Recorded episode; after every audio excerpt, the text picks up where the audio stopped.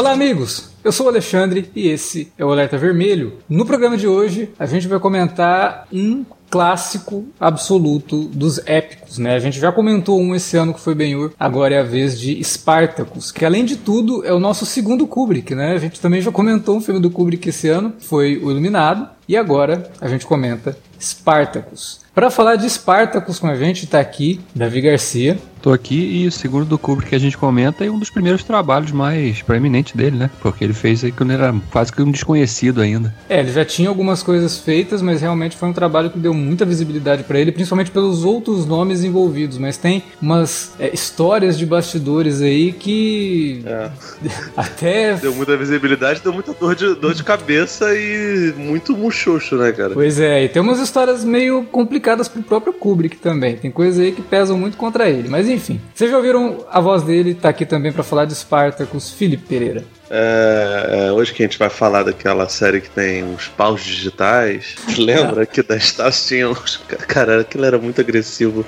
Que eu lembro do Bug Nights, a, a prótese que o, que o Mark Wahlberg usava no final. Uhum. Hoje é bom. E, cara, no, na, na série das Stars era absurdo. Porque tipo, tinha, tinha uns malucos. Eu não sei por que você vai fazer nudez digital, tá ligado? Ou você deixa o cara vestido, ou você não, não sabe. Meu pai do céu, é demais. Tipo, achava um pouco agressivo. Mas não, a gente vai falar falar. A gente vai falar um pouquinho da série, mas vai falar mais do, do, do filme, né? Exatamente. O nosso destaque é o filme do Kubrick, que é baseado num livro que gerou outras adaptações, mas as outras adaptações é, não são assim tão importantes, né? Talvez essa série do Spartacus, né, que foi produzida pelo Sam Raimi, acaba dando aí visibilidade para a história de uma forma até interessante. Tem algumas coisas que a série faz que eu acho que são legais, mas o filme em si é um clássico absoluto e a gente comenta logo depois da vinhetinha. Não sai daí.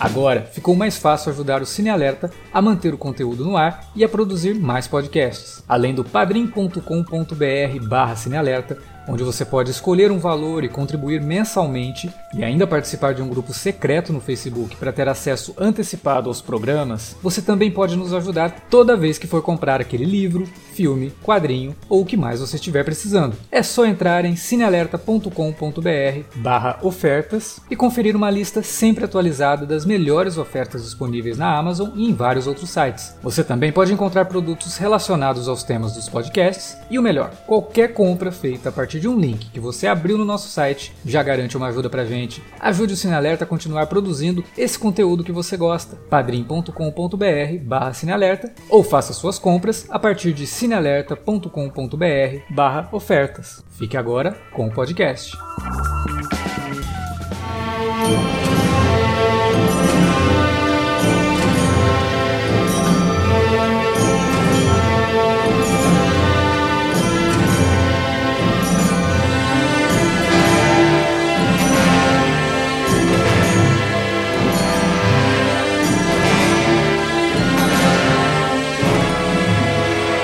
Antes da gente falar do filme, vale lembrar que Spartacus foi, né, na verdade, um personagem real. Ao contrário do Ben-Hur, que era um livro escrito ali como uma espécie de conto bíblico e que tinha todo o background de Cristo e tudo mais e contava uma história ali de um ponto de vista do surgimento do cristianismo, só que baseado num personagem fictício, né, que seria o Ben-Hur, o Spartacus não. O Spartacus é um filme que é baseado num livro escrito pelo Howard Fast, contando a história de um sujeito que existiu, que liderou uma rebelião de escravos contra o Império Romano e que a história real mesmo, a gente nem vai entrar muito dentro desse contexto, porque é mais interessante talvez que o próprio filme, né? Tem muitas coisas legais para ser faladas sobre o filme e que se a gente for pegar para falar da história verdadeira do Spartacus, de todos os personagens que fazem ali o entorno dele, né? O Crixus, o, o Nordo, né? Que era um, um, africano que também se junta a essa, a essa rebelião de gladiadores e tudo mais.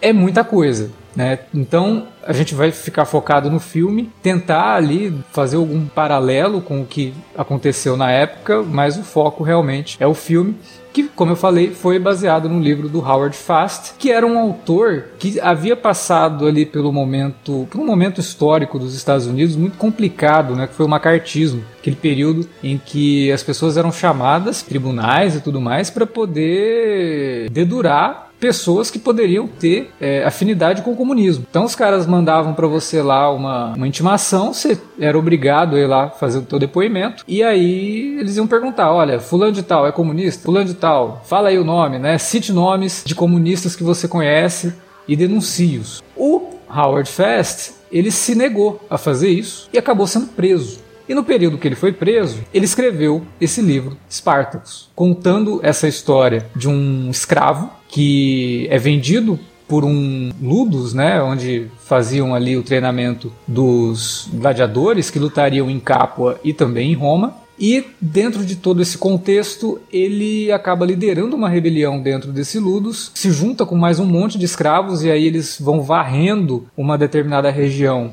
é, da Itália, né, que era toda governada pelo Império Romano, começam a angariar escravos para esse pequeno exército que eles começam a formar e a, a ideia é realmente ir contra a política escravagista do Império Romano. Essa história, o, Howard Fast acaba escrevendo de forma a criar paralelos com o que estava acontecendo nos Estados Unidos da época. Né? Então toda a ideia de você lutar pela liberdade, você não está falando só da liberdade do ir e vir, do sujeito ficar ali aprisionado como um escravo, é, é, também a liberdade de pensamento, a liberdade de expressão, a liberdade de você poder é, ter uma ideologia sem precisar ser tratado como um criminoso. Né? E o Howard Fast acaba usando essa história para criar esse paralelo com o que estava acontecendo nos Estados Unidos. Tem muitas coisas no livro que também o filme acabam pegando que discutem justamente a ideia de você ir contra o regime vigente quando o regime vigente passa a tratar as pessoas como meros peões, como meros fantoches, meros objetos, né?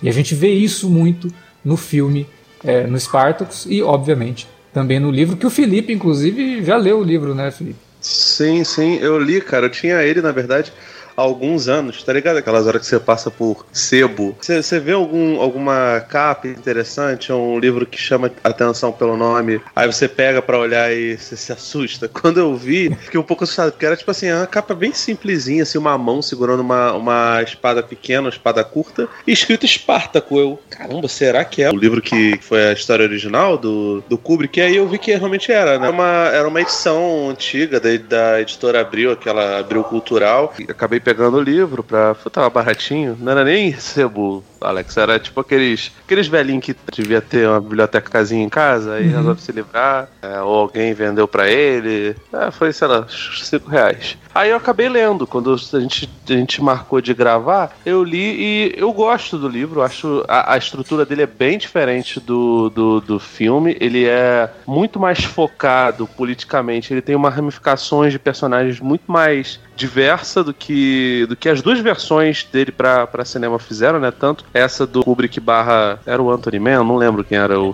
o primeiro. É, era o Anthony Mann. Quanto aquela versão bem fraquinha de 2004, 2003, não lembro agora qual, qual foi. Na, a parte dos personagens, a série da, que o Sam Raimi produziu, ela explora muito bem, cara, porque... Sim, é exatamente é, isso que eu falei no começo os... que eu gosto, assim, da série. É, é, como eles exploram muito mais os personagens, porque tem mais tempo também, né? Você vê a primeira temporada Sim, inteira se resume assim... a 40 minutos do filme, né? Sim, porque não, sim. não dá pra, pra fazer caramba, mais. Né? Caramba? É bem isso, pô. E a, e a série ainda teve aquela Gods of Arena, que era. Depois acabou sendo agrupada, entre aspas, com uma espécie de segunda temporada, uma temporada zero, uhum. que tava na espera do, do, do, do ator, do primeiro ator, é, se tratar do câncer. Acabou que, enfim, ele infelizmente faleceu por conta desse, desse câncer, que era legal e que cujos personagens, agora eu não lembro o nome do, do protagonista, ah, esse personagem também, esse personagem também está no livro, entendeu? Eu lembro, hum. lembro de ter lido isso daí. Só que assim, tem uma diferença básica entre a versão do livro e todas as outras versões. A versão do livro ela é muito mais política. Uhum. E olha que assim, de todas as obras audiovisuais do Spartacus, se eu não me engano, a mais política é realmente a, a desse filme, né? Até porque Sim. é roteiro do Trumbo, Só que eu acho que o Trumbo ele, ele suaviza pra caramba, sabe? Diferente do livro, o Trumbo ele acaba colocando um subtexto meio homoerótico, uhum. é, principalmente com o personagem do. Acho que é o Crassus, né? Que é o personagem do Laurence Olivier. Isso. Que depois seria muito explorado na série da, da, da Stars, né? Até porque, cara, né? É Roma, né, velho? E assim, a gente sabe muito bem como. Recentemente eu revi aquela série da HBO Roma, que aliás é sensacional. É, do é, cacete. É, é, bem legal e é uma que a gente poderia deixar no nosso radar aí para um futuro podcast, que ela é, é, muito boa mesmo. É, cara, é foda. Tipo assim, é, é, é só uma pena porque ela foi muito apressada. Deveria ter pelo menos umas é, duas ou uma, uma, ou duas temporadas a mais. E, enfim, no final das contas acaba sendo muito, muito curta e muito apressada ali na transição do, do, do que seria o Otávio Otávio César para Otávio Augusto, né, que seria o primeiro imperador de Roma. E na, na série da HBO mostra tra tranquilamente que a homossexualidade não, era tabu mesmo pros é, Não, o filme, o filme, né, o Spartacus, ele tem dois núcleos de personagens que lidam com isso. E um deles, inclusive, envolve o próprio Júlio César, né? Porque tem toda a questão do pupilo uhum. com o mestre, e o mestre é o personagem vivido pelo Charles Lawton, que é fantástico. Eu adoro o Lawton nesse filme. Tem ali um subtexto também e fica muito uhum. implícito é. isso no relacionamento que ele tem com o Júlio César, na forma como ele trata o Júlio César. Né? E não é de forma pejorativa, é algo completamente natural. A, o único lado mais pesado mesmo é o que envolve o Crasso né? Que o Crasso ele faz ali alguns avanços em cima do personagem do Tony Curtis, que inclusive essas cenas foram removidas de algumas versões do filme, só agora que voltaram. Porque tá natural, né? cara, é, é, anos 60, né, cara? A gente Sim. lembra.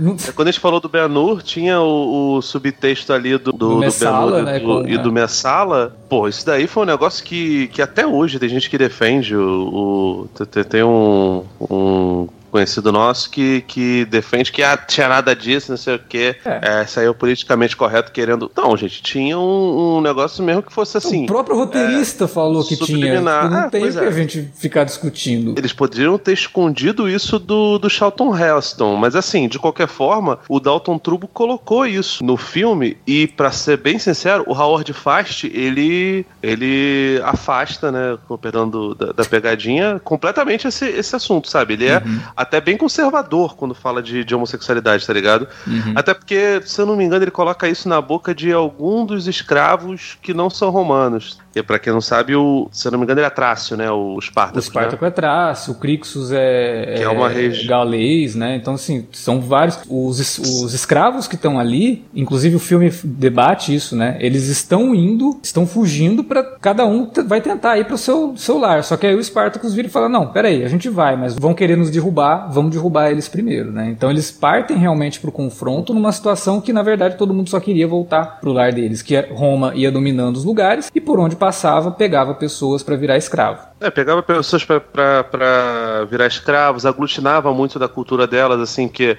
como era um império muito grande, eles não necessariamente é, obrigavam eles a, a seguir a mesma crença. Isso foi acontecer, foi mudar depois que, que, que aconteceu a conversão ao cristianismo de um dos, se não me engano, foi Constantino, um dos, dos imperadores é, romanos, mas até aquela época eles deixavam as pessoas terem suas próprias crenças, até para propor em circo, né? Uhum. Então, assim, o a Trácia, se eu não me engano, era um pedaço da Macedônia, um pouco antes da, de ser dominado pelo Império Romano e hoje é um, um, pedaço de terra que é dividido em três países: é Grécia, Turquia e Bulgária. Mas o Howard Fast coloca isso na boca dos personagens que não são romanos, que esse lance de, de homossexualidade, pederastia, acho que até o termo que foi utilizado na versão que eu li, é, era algo condenável. Mas é, esse negócio também, até pelo uso do, do, termo pederastia, a gente pode até discutir se isso não era uma questão de tradução também, né? Alguma adaptação da tradução da época que pode ter levado para um lado mais pejorativo que talvez o livro não, não, tivesse essa intenção. Mas enfim, não cabe a gente também comentar sobre as. É, discutir não, a língua foi, dos anjos mesmo. Não, tem não, como... assim, não a questão da tradução do termo talvez não seja, mas era algo meio, meio semelhante semelhante ao que acontece lá no 300 do, do, do Jack Snyder, que ele fala que os atenienses que dormem com homens, hum, como se os espartanos não tivessem é. questões de, de homossexualidade e bissexualidade, né? É.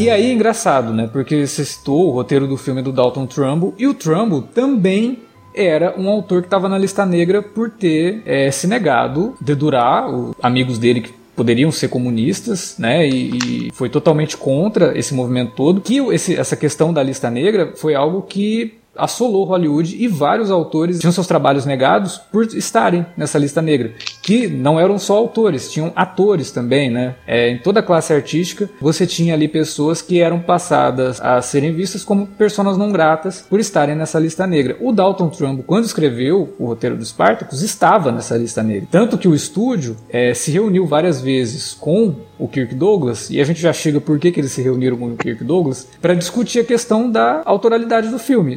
Dariam o crédito para quem? Porque o Dalton Trumbo não, poder, não poderia, não, ele poderia, só que ninguém tinha coragem para dar o crédito para ele, porque ele estava nessa famigerada lista negra aí. E o Kirk Douglas entra nessa questão toda, porque o Kirk Douglas era, na verdade, o dono do filme. Ele ficou meio chateado porque ele queria ter feito o Ben-Hur, não fez, né? E aí ele falou: ah, vamos procurar uma história épica para eu poder fazer. E alguém apresentou para ele o Spartacus. Ele falou: não, vamos atrás disso aqui. E foi fazer o Spartacus. Ele é produtor executivo do filme e estava comandando tudo com rédeas muito curtas. Tanto que o Felipe bem lembrou, antes mesmo da gente começar toda a discussão, o filme teve um diretor anterior ao Kubrick que começou a rodar o filme e o Kirk Douglas demitiu o cara porque viu que o cara não tinha a visão que poderia ter. E como o Kirk Douglas já havia trabalhado com o Kubrick, ele foi atrás do Kubrick e falou: ó, tem esse filme aqui, vamos fazer e tal. Só que essa discussão toda, ela leva para várias outras ramificações, que é a questão do quanto do Anthony Mann foi utilizado no filme. Se ele realmente começou a fazer o filme, ele meio que dita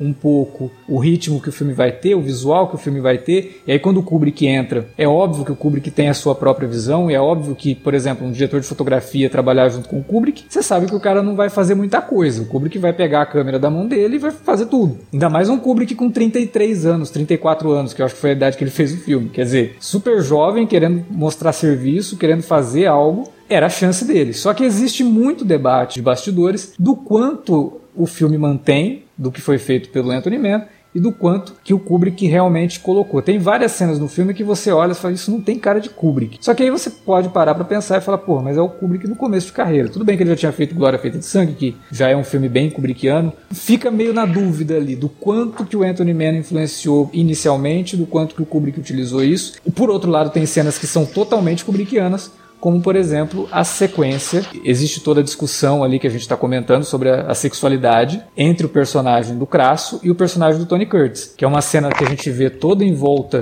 de uma cortina. O Crasso conversando com o Tony Curtis começa um diálogo espetacular do Trumbo. Eu acho muito bem escrito esse diálogo. Muitas camadas ali, porque ao mesmo tempo que você pode fazer a leitura da sexualidade, você também pode fazer a leitura da posição política que o Crasso queria assumir. Mas a leitura sobre a sexualidade é a mais óbvia, porque ele pergunta pro Tony Curtis, né? Você come lesmas ou você come ostras? Aí ele, não, eu como ostras. E se você, você não come a lesma porque você acha que é imoral, e tem todo um, um diálogo assim que o Tony Curtis vai ficando até meio incômodo com a questão toda, porque ele tá vendo que tá indo para um outro lado. E o cara fala, não, eu não vejo nada de moral, né, o crasso. Não vejo nada de moral. Eu como ostras e lesmas o que me der vontade, eu, eu vou comer ali naquele momento. É muito forte na questão sexual, que na época decidiram tirar em várias versões do filme, é, inclusive versões que foram lançadas em home video, não tem essa cena. Ela voltou a ser incluída numa remasterização que teve anterior a essa mais recente, que tiveram até que fazer ali uma gambiarra, né? Porque o Laurence Olivier já tinha morrido e tinham perdido boa parte do som. Então chamaram Anthony Hopkins, que chegou a ser pupilo do Laurence Olivier e imita o Laurence Olivier maravilhosamente bastante bem. A própria viúva do Laurence Olivier que indicou o Anthony Hopkins para fazer a dublagem e aí refazer todo o diálogo ali. O Tony Curtis estava vivo, conseguiu fazer a, a dublagem e a cena foi restaurada e recolocada dentro do filme. É uma cena que eu acho espetacular porque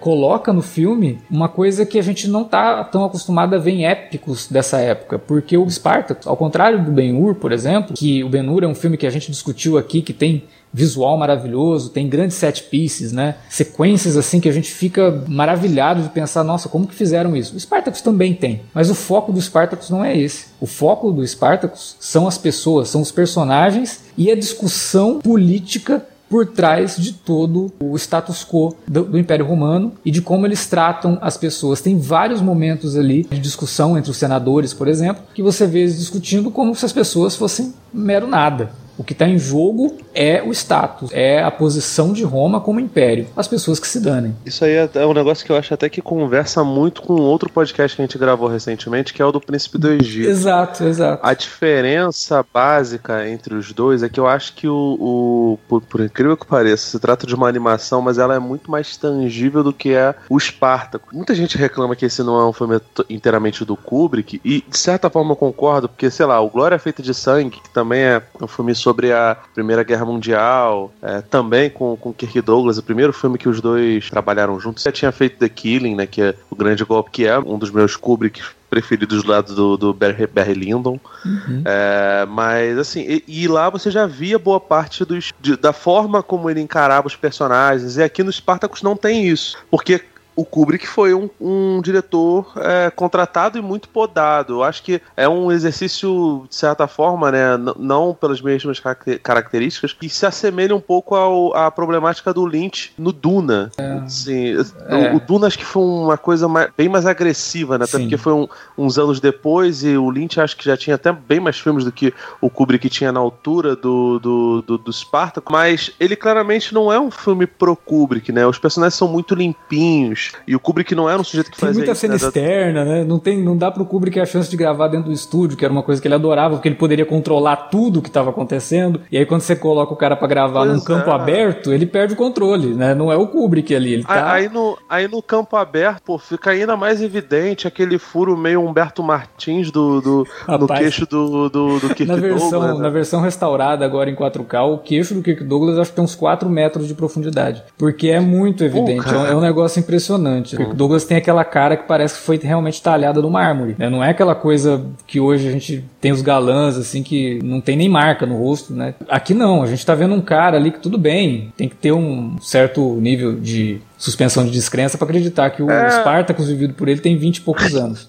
Mas. Não, caralho. Mas é óbvio, é o cara também era escravo, né? O sol maltrata a pele, aquela coisa toda. Ah, tá, tá bom. Isso é um dos negócios que, que, que depõe contra o filme, né? Porque o Kirk Douglas, ele claramente não parece ter a idade que ele tem. E aí, quando ele vai falando, vai desenrolando, e a conversa que ele tem com a Varinha, que aliás no livro é bem diferente, sim, a, a relação que ele tem com, a, com, com ela, ele, ele não se envolve muito emocionalmente. É, Isso é uma coisa que eu vai, gosto no filme. É, mais ou menos, porque. Não Aí, tipo assim, ele vai, se assume como virgem. Isso é um negócio que, tipo, realmente não, não, não parece feito, da, sabe, um, um é. negócio da, da, da, época. Fora que, assim, eu acho que a, a, questão do retrato da sociedade romana, mundo, entre aspas, civilizado, é bem condizente com o restante das outras produções. A gente vê isso lá no Cleópatra, né? Vê no Júlio César, que tem o Charlton Heston. É, filmes da época retratam a Roma muito parecida com aquele dali. Então, tipo assim, eu nem, eu nem reclamo a própria Roma que a gente estava é, falando, a série dos anos 2000, túnicas do, do pessoal do Senado são idênticas às túnicas do. do, é. do não, visualmente, assim, não tem muito que realmente fugir daquilo, era o que dava para fazer na época e também é bastante é. fiel. Você vê que logo no, no, no, início do filme tem nos créditos ali uma consultoria histórica. Então existia toda uma busca para se ter o máximo de não, fidelidade possível cenário, sem perder a característica cinemática são, da são, coisa, né? Os cenários são lindos, até acho é. que isso aí talvez, não, não sei exatamente quais foram as, as cenas rodadas pelo Anthony Mann, se eles abriram mão de todas ou, do, ou se, se foram feitas pelo Kubrick, mas até as, as cenas de batalha que são fodas. Tem uma cena do daquele rocambole de fogo descendo, Cara, sabe? aquilo é impressionante. É, é, é, o equivalente à corrida de bigas, né? Porque você olha para aquilo e fala, quantas pessoas morreram queimadas depois de terem gravado Pô, isso aí? Fiquei, fiquei pensando também no, nos, nos coitados dos cavalos. É, é. Tem vários cavalos que se ferra ali. É, é o cavalo toma aquele tombo ali, Cara, quebra a perna, já era.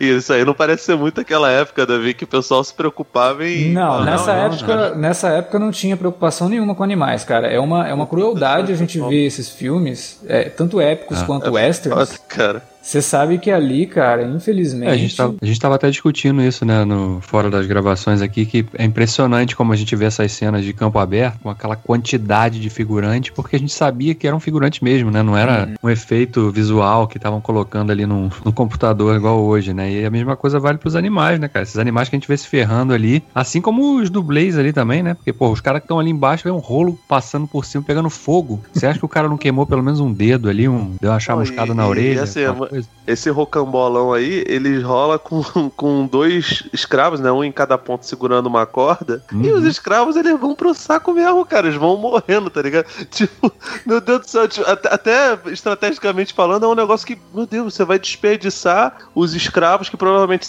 para manejar aquilo ali não deve ser fácil. Você vai desperdiçar eles ali e, tipo, realmente, né? É, é, era uma, uma mentalidade completamente diferente da, da, da nossa. Se na, nos diálogos, né, por mais que seja o trumbo bem pra caramba, né? Passando por mil revisões, provavelmente, porque o pessoal já devia estar tá com uma, uma, vista bem fina em cima do trabalho dele, é, sendo podado de certa Mas isso aí, mas esse aspecto acho que não, porque tem até um extra do, dessa versão mais recente remasterizada que o próprio Kirk Douglas fala, né? Porque o Trumbo escreveu como um pseudônimo, né? Sim. É, e só na época, quando estava bem pertinho do lançamento do filme, é que ele resolveu alterar o crédito pro nome verdadeiro dele. Sim, o Kirk então, Douglas que luta por isso, é. porque ele percebe que seria uma injustiça gigante e uma coisa que incomodou demais ele. Nas reuniões com o estúdio, com ele, com o Kubrick, ele percebeu que o Kubrick queria pegar a autoria do, do, do crédito para ele. E ele uhum. ficou puto. Aí teve uma dessas, dessas reuniões, ele saiu, ficou pensando, né, pelo menos é o que diz no livro, que é a biografia do, do Douglas, ficou uhum. pensando tal, aí no dia seguinte ele ligou pro cara do estúdio e falou, ó, o nome que vai pro roteiro é do Dalton Trumbo. O cara falou, não, mas é o Dalton Trumbo, não tem jeito, a gente tem que dar o crédito para ele, ele que escreveu o roteiro, o roteiro é ele, sabe, não tem que ficar escondendo isso. E na época, quando anunciaram que seria dado o, o, o crédito pro Trumbo, foi um gesto muito elogiado por boa parte do, dos artistas, né, que viam a injustiça que estava sendo feita, e foi o que quebrou a, a lista negra. O movimento que precisava para quebrar a questão da lista negra e um outro filme que também havia sido escrito pelo Trumbo resolveu fazer a mesma coisa, de dar o crédito. Então o Trumbo em 1960, aliás, a gente não comentou, né, o filme está completando 60 anos, agora em 2020, agora em outubro desse ano. É, em 1960 tivemos dois filmes que deram crédito para o Trumbo, quebrando então a questão da, da lista negra.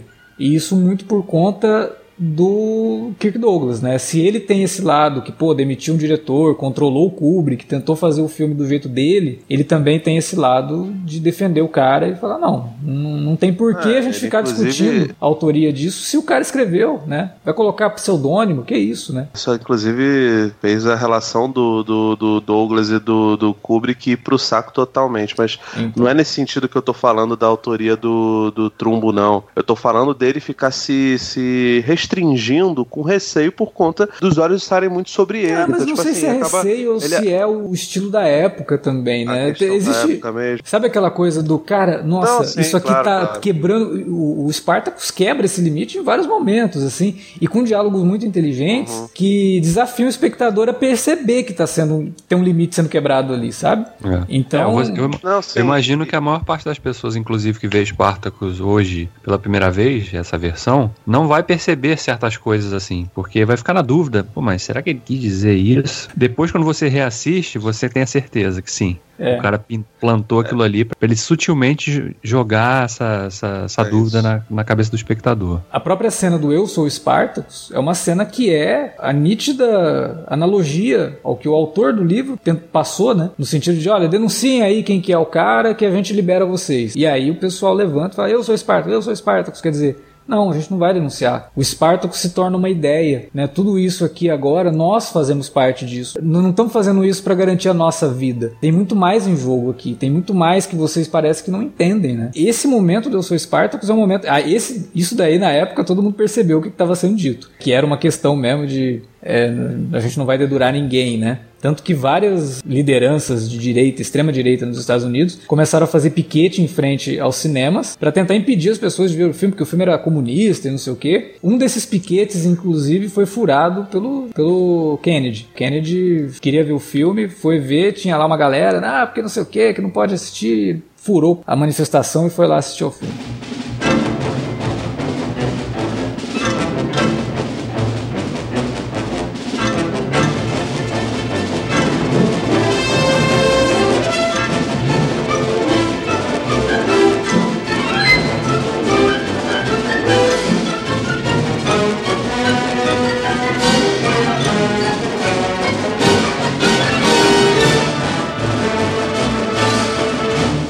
Mas eu gosto muito do aspecto, embora não seja o principal mote do filme, eu acho que os comentários políticos que o filme faz são muito felizes, né? Tem uma cena que eu gosto bastante que é quando está mostrando em Roma os bastidores de como funciona ali o poder em Roma realmente estabelecido, principalmente por conta do, da representação do Grassos, né? Uhum. Porque tem uma cena dele que ele fala ali que ele está conversando, eu não lembro agora se é com, com o próprio Júlio César, e ele fala, ah, mas você acredita em deuses, né? Não sei o que. Ele, olha, pro público, eu tenho que falar que eu acredito. Mas, particularmente, eu não acredito em nada disso aí, não. Que é bem a coisa do político, realmente, né? O cara, essa coisa de ser, de estar tá entranhada realmente na, na forma de fazer política, que é você diz uma coisa pro público e por trás dos panos você faz o oposto, às vezes. Então, é, acho que eles mostram isso muito, em muitos momentos, não só através dos diálogos, mas das ações mesmo, né? Mesmo no iníciozinho do filme, quando a gente vê ali o, o Crasso chegando ali com a sua trupe no, na escola e tal, e aí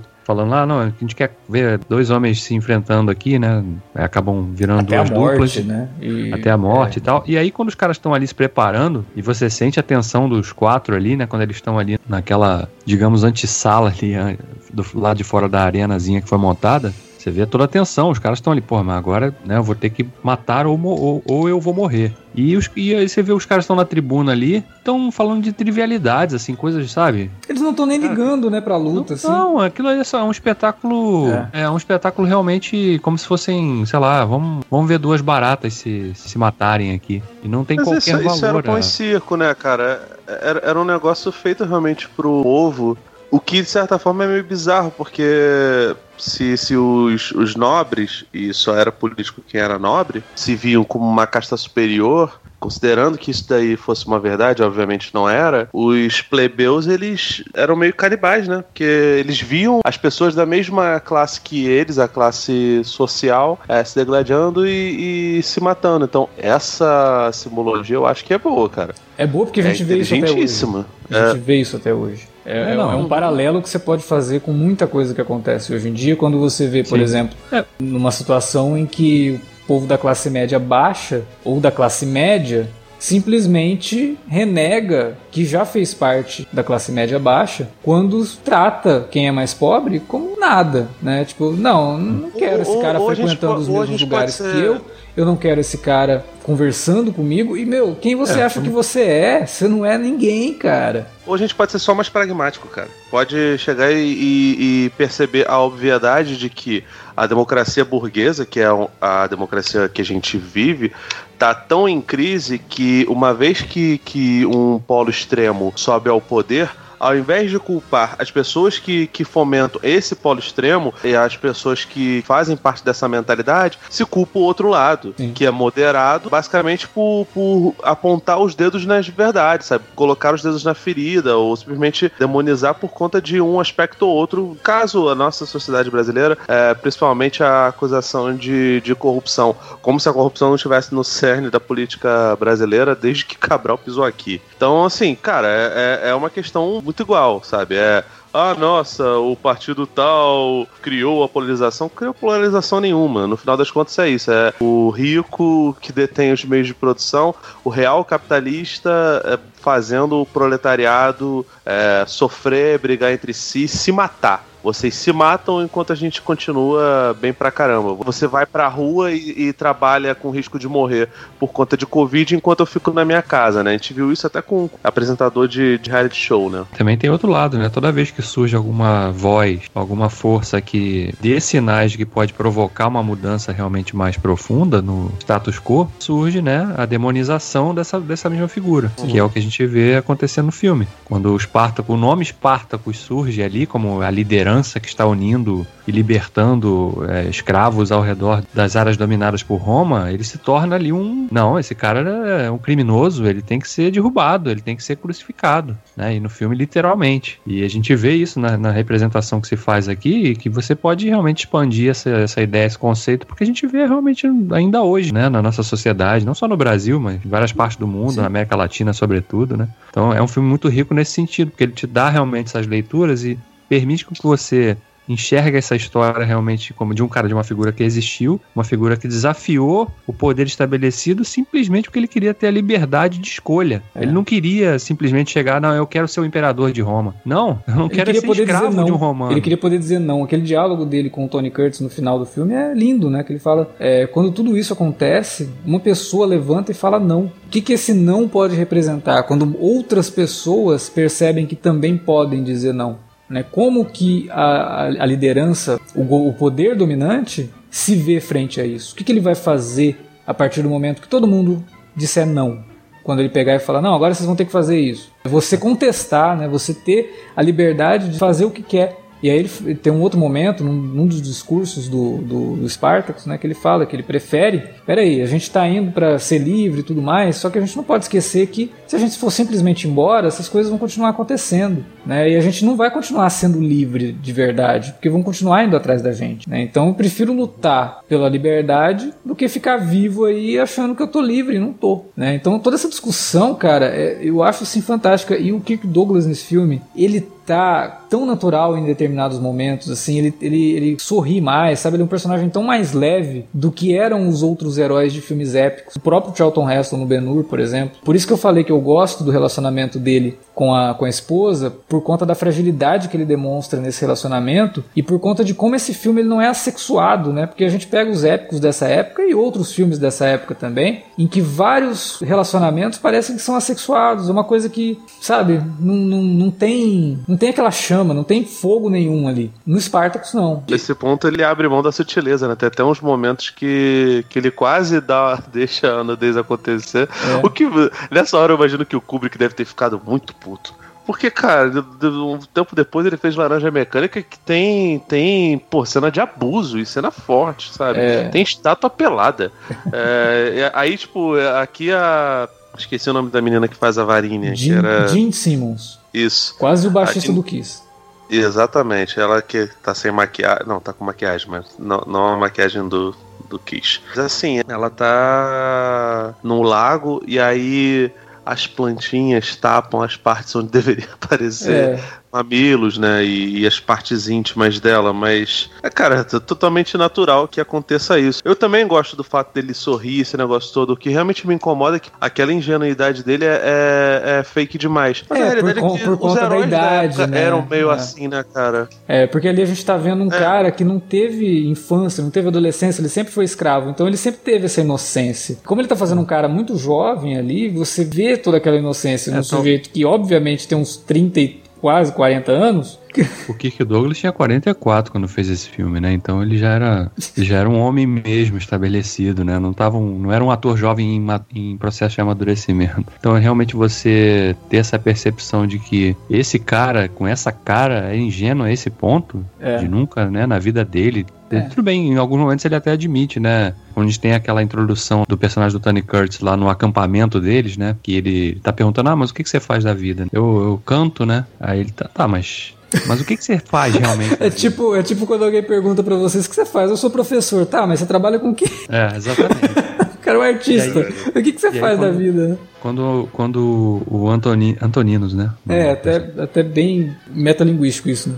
É. Enfim. É, verdade. Quando o Antonino insiste, né, fala, não, mas eu faço isso, né? E aí ele começa a dar demonstrações do que ele faz realmente, que não é uma música realmente, né? Ele tá quase que declamando um poema ali, né? E aí ele fica fascinado com aquilo, né? E, e logo depois ele tem a conversa com a Varínia que ele fala, né? Eu, eu sou. Ele admite, né, a ignorância dele é. para várias coisas e fala, mas eu quero aprender. É bonito isso também. É um, é um momento bonito dele. E tem um outro momento que eu acho muito legal do Kirk Douglas, que é o do ovo, né? Que ele quebra Sim. o ovo e aí explode na cara dele, assim. Cara, é tão natural aquilo. Não... É.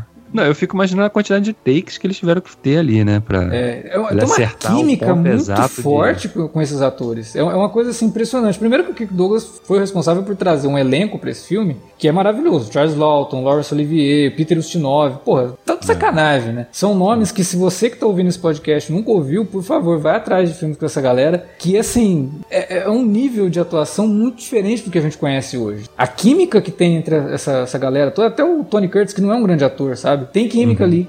Tanto com o, o Laurence Olivier quanto com o, o Kirk Douglas. É, o, a cena final do, do Curtis com, com o Kirk Douglas, cara, porra, você se emociona com aquilo. É bonito demais. Porque a representação daquilo, né, que já vinha da, do momento em que eles são realmente dominados pelo exército romano lá e todos é, falam eu sou Espartacus, eu sou Espartacus e tal. E, e, e, ela culmina naquele momento, né? Porque o, o respeito e o amor era do, do, do Antonários pela representação do que o Espartacus trouxe era tão grande que ele não queria admitir que o cara, não, eu não posso deixar que você seja crucificado, né?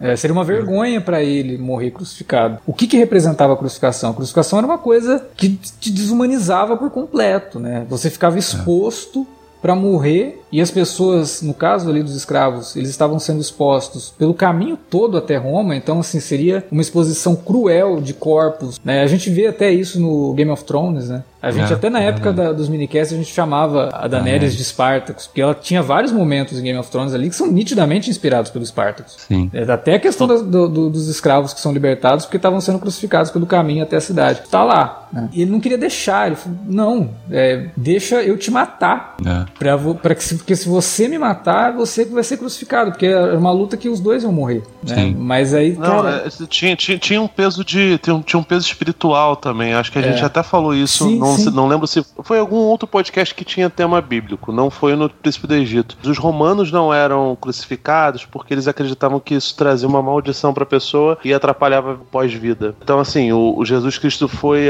foi, foi crucificado por conta de uma maldição. Por isso que na minha cabeça nunca entrou o lance do, dos cristãos usarem a cruz como, como símbolo. Ah, tá bom. Foi, é, no podcast, é, foi no podcast do Angel Heart, Coração Satânico. Isso, foi, foi, pode crer. A, a personagem da, da esposa do Spartacus, né, Varínia, né, uhum. né, também tem uma vida muito desgraçada, né, desde sempre, né, sendo vendida, e ela, diferente dos Spartacus, o histórico de abuso sexual, né, porque Sim. ela era ali usada como um, objeto realmente para saciar os, os alunos ali é, não, é, você vê que ela é enviada por Spartacus para poder passar a noite com ele e aí você imediatamente, você não passa pela sua cabeça, vai passar agora, né? Quantas vezes isso aconteceu? Exatamente. Né? Ela simplesmente mandava as mulheres para poder ter uma noite de sexo com os, os gladiadores ali. Não, isso, isso, isso inclusive é tipo assim, é muito mostrado no, na série dos Stars. E o Fast, ele é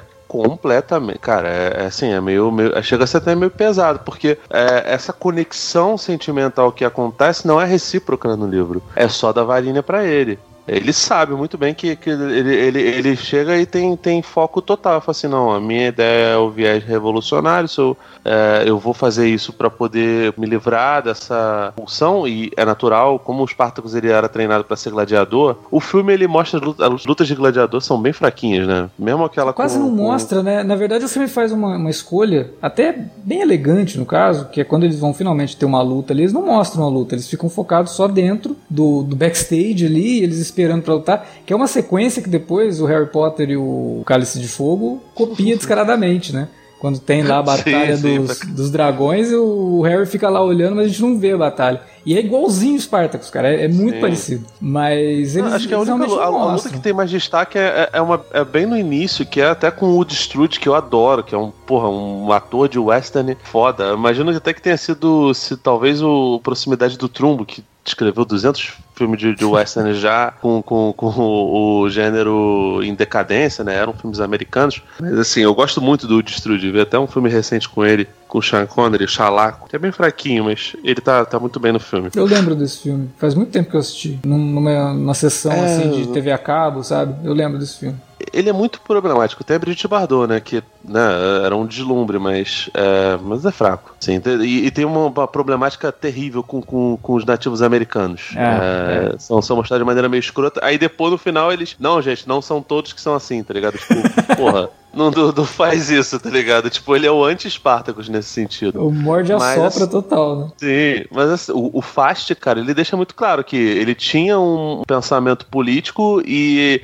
ele não poderia desviar esse pensamento político com, com outros afazeres, com coisas que poderiam distrações, é, né? distraí-lo. É. é. distrações. Mas, assim, a gente sabe que um, uma das necessidades humanas, e a gente vê até em, em utopia, em distopias isso, é a privação do do, uso da libido, né? Se você castra A pessoa você deixa ela nervosa, você deixa ela em ponto de, de, de ebulição. Não à toa você vê que, que boa parte do, do pessoal que usa é, argumento extremo, que tem por política algo mais extremista, tem muita referência ao sexual, tem muita referência ao gozo ou a perseguição a quem goza. Espartaco sabia que precisava de alguma forma liberar a testosterona dele, não só por meio da espada, mas também por meio do sexo. É, e por isso ele aceita a varinha, mas aqui não, aqui eles botam uma questão sentimental, que aí nesse caso eu acho que vale muito a pena. A, essa mudança de paradigma é um negócio que humaniza o personagem e torna eles é, pessoas mais reais. Então, assim, por mais que os homens e as mulheres são muito mecânicos aqui no filme, essa parte é bem humanizada e pra época então era um negócio até,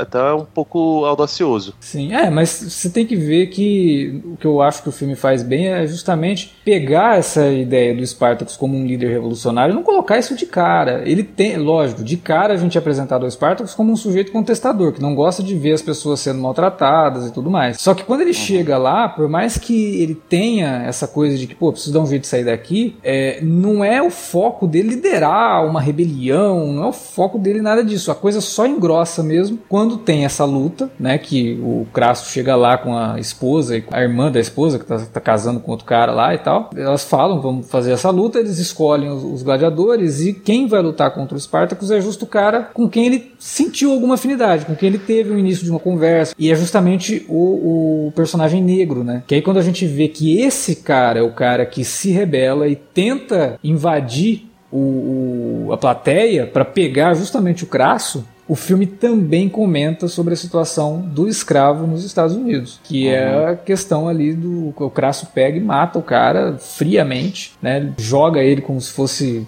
um pedaço de alguma coisa e a partir daquilo cresce no Spartacus o ideal de não, não é só fugir daqui, é acabar com isso, é, é isso que está errado. Né? E aí, quando ele se rebela. Pedaço mesmo... não, né, cara? Ele, ele, ele, ele larga o, o personagem do Woodstrude como, como se fosse um bicho, né? É. E aí nós somos, nós somos humanos, parte da mesma raça. Não faz sentido você fazer isso. É.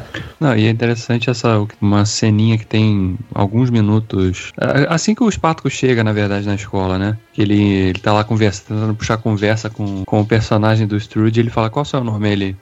É, pra que você quer saber? Eu não quero saber o seu, porque amanhã Posso pode se matar. Tem que se matar e é. então pra quê? E depois combina que os dois são escolhidos para lutar ali. Então a representação fica mais forte ainda, né? Porque até uma, uma palavra que o Felipe não gosta, que é o foreshadowing, né? e eles, o Trumbo já mete ali naquele. Ah, tá, então beleza. A impessoalidade é importante pra, pra, na relação dessas pessoas aí, porque eles não podem ter é, afinidade, né? Não pode ter respeito, carinho, exatamente, porque ele pode ter que matar o cara no dia seguinte, né? Sim.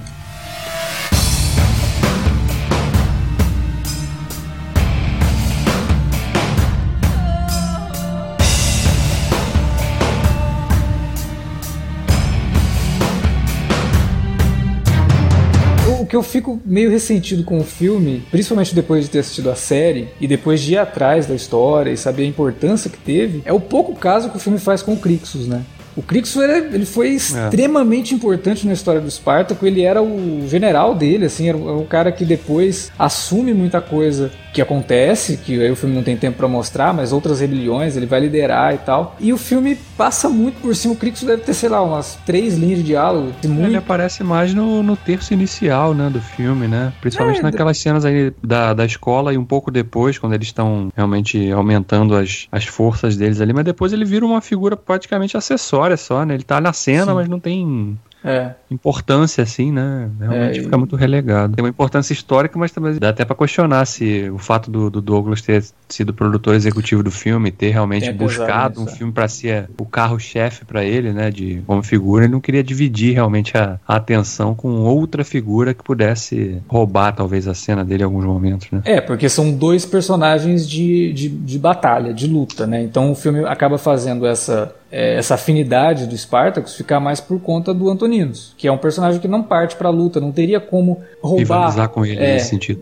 A é. cena do, do Kirk Douglas. Pode ser isso. Né? É uma coisa que na série, por exemplo, o Crixus, porra, é baita de um personagem que é muito explorado, até Uhum. vivido pelo ator que depois vai fazer lá o Deathstroke no Arrowverse, né? É. Tinha aparecido, inclusive, em Xena, lá nos anos 90, que também era do Sam Raimi. Eu lembro dele de, de, de, de Xena. Quando eu vi ele no Spartacus, eu falei, nossa, que legal, né? Tá aqui e tal. E o cara, boa parte da série, tem uma, uma subtrama gigante lá envolvendo ele, né? E, e- Uhum. e principalmente na relutância, né? Porque ele começa como um cara que tá. Todo mundo adora ele, ele é o grande gladiador de Capua, ele é estrela, ele não quer sair de lá. Até que alguém. E aí vai pelo lado é, do amor, né? Porque ele percebe que ele precisa. que ele, ele, ele entende que ele não é nada quando acontecem coisas com a mulher que ele ama. E aí ele fala: Não, não posso, isso não pode acontecer. Que ele finalmente entra no ideal de, de, de rebelião que o Spartacus representa e tal.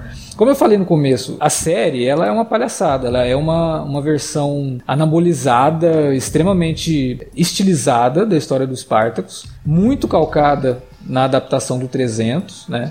A gente não pode esquecer que 300 HQ do, do Frank Miller, também baseada num evento real, o Frank Miller, na verdade, não se baseia no evento em si, e sim no filme Os 300 de Esparta. Então, é uma estilização de, um- de uma outra obra, de um filme. E o Spartacus da série de TV tenta fazer isso, tenta pegar a história do Spartacus, deixar bastante estilizada, cheia de violência, sexo, nudez e tudo mais. Só que Gore, né? gore pra caramba, Que é, né? que, é o que não tem no filme, né? É, que também não dá. Mas, ô, peraí, o filme tem umas cenas bem violentas. Então o cara passa pela câmera assim com uma espada enfiada no pescoço, jorrando É, tem uma- sangue. Tem uma, tem, a, tem a cena do campo de batalha que o, que o Spartacus decepa o braço do maluco também. É, muito- pô, pesado aquilo pra época, cara. Mas enfim, e a série do Spartacus, apesar de ter todo esse lado massa velho da coisa, ela discute muito os aspectos da política romana e discute muito a questão dos personagens secundários também. Porque, obviamente, é uma série de TV, tem muito É. espaço pra contar essa dá história, espaço pra- né? Então, É. É uma série que eu gosto bastante também. Dá até vontade de revisitar. Tem um tempo, né, que eu vi. E acho que tá disponível no Brasil, né? No Stars aqui, né? É, tá disponível no Stars Play. Tava na Netflix até pouco tempo, mas entrou o Stars Play. Eu não sei se saiu da Netflix, eu acho que saiu. É, mas tava. Ficou um bom tempo na Netflix disponível. E agora tem pelo Stars Play, que é um serviço de streaming que você pode assinar independentemente ou fazer lá nos canais do, do Prime Video. Pela Apple também você consegue fazer assinatura. Tem um período gra- gratuito lá. Eu acho, eu acho que ainda tá na Netflix, cara. Pelo menos aqui no. Deixa eu só dar uma olhada. Sei que tem no Now também. Ah, mas no Now a qualidade é muito ruim. Ah, no né? Now não dá não. É, Não, o Spartacus isso tá eu tô na, falando pra tá na vocês. Netflix. Tá na Netflix, ainda. né? Ah, então. Tá, tá. Dá pra assistir na Quatro Netflix. temporadas. Muita gente zoa. Eu, eu acho que assim, ela é muito mais massa velho do que. Sim. É porque, pô, é- é, eu lembro que a, a- época que eu, que eu vi que tava todo mundo falando pra caramba, eu tinha acabado de ver Roma e, pô, Roma é uma qualidade tão foda. É, mas é outra. outra... Só que é, é outra pegada, né, Total. velho? Tipo assim, e, porra, eu gosto de Ash vs Evil Dead, né, cara? É, a, gente, a gente gosta muito, né? É Sam Raimi pra cacete. É meio Xena, só que agora pode mostrar as paradas todas. Inclusive tem a, Lucy Lawless que, que, que tem um papel importantíssimo, tá ligado? Tem. É, e eu gosto Tem um- muito de como que a série lida com as personagens femininas, sabe? Que elas são empoderadas, né? Tem isso que a gente hoje virou moda falar de empoderamento. Spartacus já fazia isso lá atrás. Muito tempo antes de se usar essa palavra de Não, forma é, tão... e assim, muita gente reclama, ah, nossa, tem muita, tem muita nudez feminina. Cara, tem muita nudez, ponto. Tem muita É. nudez de todo mundo. Sim. É, eu- a minha entrada foi falando lá do, do, do spawn digital, mas tem, tem toda sorte de, de órgão e de, de, de nu digital, inclusive, que eu acho que é, que é mais bizarro. Porque, pô, beleza, eu, eu não tenho nada contra o nu, sabe? Eu acho que o, o- quan- quando ele faz parte da, da, da narrativa, quando ele não é meramente gratuito, e até dependendo do- da, da gratuidade, ok. Quando você não, sei lá, sexualiza estupro e assédio. Aí realmente, pra mim, ficou uma coisa. sexualiza no sentido fetichista, né? Sim, sim. É, porque, exemplo, prazer o- vendo uma série, uma cena de estupro. Não, não tem como, né? E Spartacus É, deixava é. bem, bem separado isso, sabe? Quando era cena de estupro era um negócio nojento. Você não queria ver, sabe? Aí quando Hum. era uma cena entre dois personagens que se gostavam, aí, pô, já mudava todo o esquema da cena, tinha um slow motion, né? Tinha aquela coisa. Eu, mais- eu- é, assim, eu- o- outra coisa que pegava muito, ela tinha umas imitações meio toscas do 300 do, do nosso Total. querido Jack Snyder, né? Total, total. Que era assim, tipo assim, o cara cortava e vinha aquele slow motion, assim, aquele sangue mal renderizado, sabe? E tinha o, o zoom, né, em cima do personagem quando eles estavam lutando, o zoom out, Sim, zoom in e tal. Isso é muito cafona. Tipo, eu lembro, É. eu, eu, eu Mas eu acho que falei, tá- eu vi aquilo, eu achava que assim, sei lá, a proposta da série é ser cafona nesse sentido, sabe? Não, sim, sim, sim. Porque é do Sam Raimi. Se fosse um outro cara que tivesse por trás, eu até falava, pô, o cara não quis fazer. Mas é o Sam Raimi, cara. O Sam Raimi é isso, tô... é essa trecheira mesmo, né? Não, sim, mas o que dava nervoso é que assim, tipo, o cara só faltava tipo sei lá, o cara tá cortando um frango, cortando uma maçã, ele corta o dedo aí, ah! Aí sai aquele negócio devagarinho, vai saindo.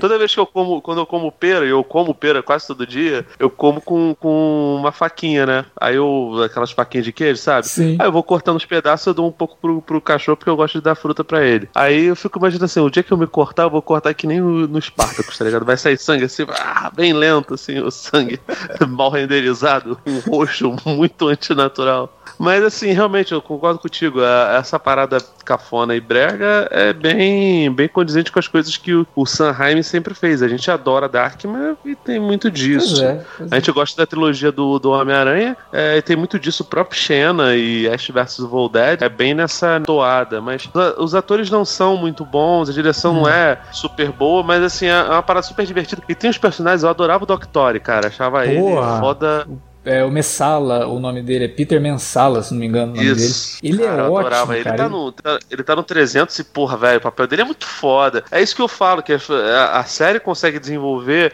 esses personagens bem pra caramba. Não são os mesmos personagens do livro do, do Fast. Nem lembro se a série do Sanheim era baseada no livro do Fast, mas, assim, Fora essa a adaptação pro cinema que o Kubrick barra Anthony Mann fizeram, eu acho que, que a série das Stars manda muito bem, cara. Manda é, muito e, bem porque. E teve um monte de problemas bastidores, porque dá, né? dá, dá, te, nossa, vários. Teve Fora a questão da morte, morte do ator que, poxa, foi tão assim impactante, um cara novo. E sinceramente, ele não era um bom ator, mas ele, ele foi muito do que a série fez sucesso por conta dele, assim, porque ele realmente segurava o personagem. Carismático. O cara né? carismático pra não, caramba. E, e, tem um negócio até que, sei lá, não sei se as pessoas acreditam muito nisso, mas dá um pouquinho de, de gatilho, que é tem um documentário dele que ele fez acreditando que ele ia, que ele ia melhorar, é. tá ligado? E ele é protagonista, assim, é, é bastante melancólico você ver hoje, sabendo o fim que ele levou, mas. Cara, e é uma série que tem personagens homossexuais, assim, bissexuais, Sim. LGBT, que, porra, que são. Em tempos em que você fala sobre, sobre representatividade, esse negócio todo, porra, cara, a série tava muito na frente do, do, do restante das coisas dela. Não tô falando que não tinha é, personagens gays nas séries. Sempre teve. Se você pegar, sim, sei sim. lá, o, a gente fala, falou semana, semanas atrás dos Intocáveis, até nos Intocáveis tem personagens que tu olha assim e fala que, que pensa que o sujeito pode ser é, homossexual, mas assim, de, de, maneira tão explícita e o sujeito não ser o cara, ah, ele é o efeminadinho, sabe? Não, ele é um personagem normal, ele é um gladiador, ou ele é um escravo, ou ele é um nobre, e por acaso ele é homossexual e não é necessariamente o vilão. Exatamente. Você normalizar a coisa, porra, cara, é foda, tipo, e tem personagens muito fortes assim, personagens poderosos, sabe? Parte dos, dos, dos protagonistas ali, era foda, cara. É, não, e tem um casal, inclusive, que você torce por ele o tempo todo, né, os dois, assim, e a série dá um, uma finalização muito digna para eles. É, eu acho que, assim, relevando muita coisa, é uma série bem bacana, tem coisas muito legais ali, divertidíssima. E uma coisa que você não pode falar de Spartacus, ela não é chata. Você não pode falar que a série é chata, ela é não. é divertidíssima. Não, e ela virou responsável por uma parada minha forte pra caramba, que toda vez que eu, que eu sei lá, tô, somente quando eu tô jogando basquete, eu tô na quadra e é, começa a chover, eu falo pra pessoa, você é um desgraçado, você é o Spartacus, você trouxe a chuva. que, que tinha isso na, na, na, série, não lembro se tinha no romance, mas no, no filme, claro, claramente não tem, né? Que é. o Spartacus era o sujeito que trazia a chuva. No caso do Spartacus era meio que o sinal de boa sorte. É. Agora, voltando para o filme de 1960, e até para a gente finalizar também, é, porque assim como no caso do Ben-Hur, é um filme que se você que está ouvindo não assistiu, assista. Como eu falei, é um clássico absoluto. Eu acho que tem que fazer parte da cultura de cinema de quem gosta de cinema, sabe? É um daqueles filmes que você precisa assistir. É, tem 3 horas e 20, mas dane-se. E ele até, por mais que seja um filme focado em diálogo, um filme focado na questão política, nos bastidores da política ali de Roma, não é tão focado em batalhas, ele não é um filme arrastado, não é um filme chato comecei a ver e de repente já tinha passado uma hora e meia de filme. Né? Já estava entrando ali no, no, no entreatos né, do filme, que tem um intervalozinho ali. A questão técnica, né? Que a gente comentou ali brevemente, que tem, sim, grandes sequências e tal, mas o que mais surpreende, uma coisa que o Davi tinha comentado, quando você vê grandes multidões, que no Ben-Hur também tinham grandes multidões, mas era truque, era trucagem. Tinha quando você via ali o pessoal no, na plateia da, na da arena, corrida de né? biga, na, na arena, é. tinha muita gente, óbvio, mas para completar todo mundo tinha trucagem ali com bonequinhos que eram colocados uhum. depois por recorte. No caso do, do, do Spartacus, não. Tem cenas assim gigantescas, né, de campos abertos com muitas pessoas andando e você pode olhar e você vai ver que é tudo gente mesmo. Tem uma complexidade logística de fazer tudo isso funcionar, de fazer você acreditar naquelas cenas. O conjunto de estudo cria um filme que é fantástico. Na época, ele foi elogiado por muitos críticos, outros críticos não gostaram tanto, justamente por conta da falta de ação. Ele ficou conhecido como Ben-Hur, ou o épico, para como é que eu vou colocar, né? Pessoas inteligentes. Assim, é, querendo dizer que pô, o filme é muito cabeçudo. Eu nem acho que o filme é cabeçudo. Talvez fosse para época. Na época se acreditava que aquilo era é, ousado demais. Ainda tem coisas ali que eu acho que são ousadas, mas não acho que é um filme cabeçudo. Né? Tá muito longe de ser um 2001 que o próprio Kubrick faria nove anos depois, oito anos depois. Mas ele é um filme que tem muito a dizer. E é um filme que, pra, pra gente hoje, que está vivendo de forma tão é, efervescente mudanças políticas, a gente está vendo coisas acontecerem que a gente imaginava que não veria mais. Né? Assistir a um filme desse, que foi feito na década de 60, sobre uma história que se passa 70 anos antes do nascimento de Cristo, e perceber coisas tão parecidas com coisas que a gente vê hoje, principalmente nisso que, eu, que, a gente comentou, de como que o povo é tratado, de, de como que você utiliza a política do pão e circo para entreter o povo, enquanto você domina esse povo sem se preocupar, se preocupa somente com a sua fortuna, com a sua riqueza, você vê que tudo que acontece nos bastidores não é porque o cara vai matar pessoas, não, é, não é porque ele está roubando lá as minhas terras, é porque ele está tirando os meus escravos, é porque ele está pegando meu dinheiro, né? Isso passa por cima de qualquer coisa, passa por cima das pessoas, né? Então, é um filme que tem 60 anos, como eu falei sobre uma história que se passa 70 anos antes do nascimento de Cristo. E aí você vê tanto paralelo com coisas que a gente está vendo hoje, né? Através da cultura, através do cinema, da literatura, de qualquer forma de, de você contar uma história, você consegue falar de determinados momentos. E quando você recorta esse momento, que foi escrito isso, que foi feito isso, e consegue ainda trazer para uma realidade 60 anos depois, pô, a gente precisa parar, repensar e, e mexer, né? A gente precisa se mexer. A gente precisa, como o Spartacus fala lá, falar não para certas coisas. Porque se não tiver um levante, se, se a população não se, se unir, nada acontece. A gente vai continuar sendo dominado, continuar sendo escravizado, se não pelo trabalho, pela cabeça, pela mente. Não sei o que é pior. Você se sentir livre, mas na verdade está aprisionado por um sistema que só quer te ferrar. Um sistema que não está nem aí para você. Então, o Spartacus é um filme que discute isso de forma muito interessante, com uma história sobre heroísmo, um heroísmo que vai até as últimas consequências e com um personagem que é extremamente carismático graças à interpretação do Kirk Douglas. Né? O Kirk Douglas, mesmo num depoimento que ele dá num dos extras do, do, do Blu-ray mais recente, ele fala que, pô, já fiz, sei lá, 90 filmes, mas obviamente ninguém vai falar o nome dos 90 filmes. As pessoas conseguem falar o nome de 10. O Spartacus sempre vai ser um desses. Tá falando do Kirk Douglas, que é um cara que tem uma carreira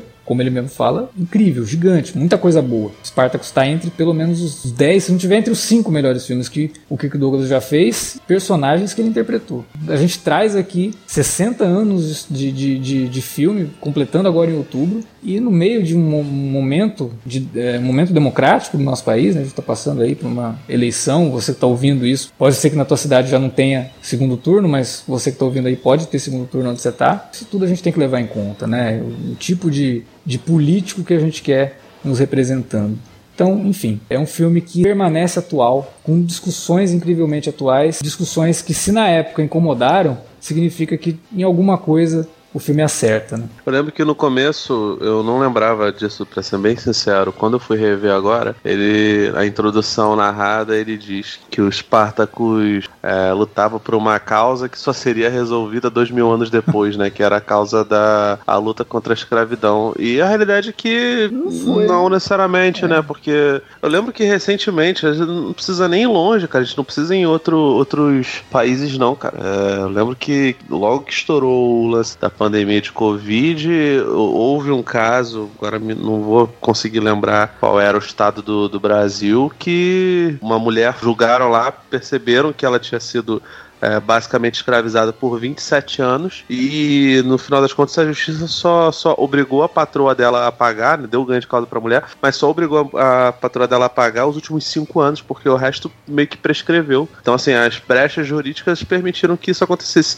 Se isso não é, de certa forma, é, não é uma legalização de, de escravidão, realmente não, é, não tem outro nome. É isso, não tem para onde correr. É muito, muito difícil, cara. É uma situação que, é, que é muito é, escrota e que, infelizmente ainda faz parte do, do, nosso, do nosso cotidiano. Então não dá para desvencilhar. Spartacus trata dessas coisas. O ouvinte que quiser ver provavelmente vai perceber que o filme tem uns probleminhas assim, principalmente da época é um bocado lento, esse negócio todo, mas, cara, a gente já recomendou outros filmes que são lentos e são ótimos, como os Sete Samurais recentemente. Então, eu acho que as pessoas têm que ser, ser um pouco menos cri-cris nesse ponto, sabe? Eu sempre e, digo que é uma questão de prática. Se a pessoa se acostuma com isso, entende o momento que o filme foi feito, sabe? Ela, ela, ela releva tudo que eu falei. Para mim, o Spartacus passou muito rápido. Eu assisti assim, de repente eu já tinha dado uma hora e meia de filme e eu queria mais, né? Quero continuar aqui. É a mesma coisa com Ben-Hur. É um filme de três horas, mas ele não precisa ter ação o tempo todo, se os personagens forem interessantes o bastante para segurar você ali.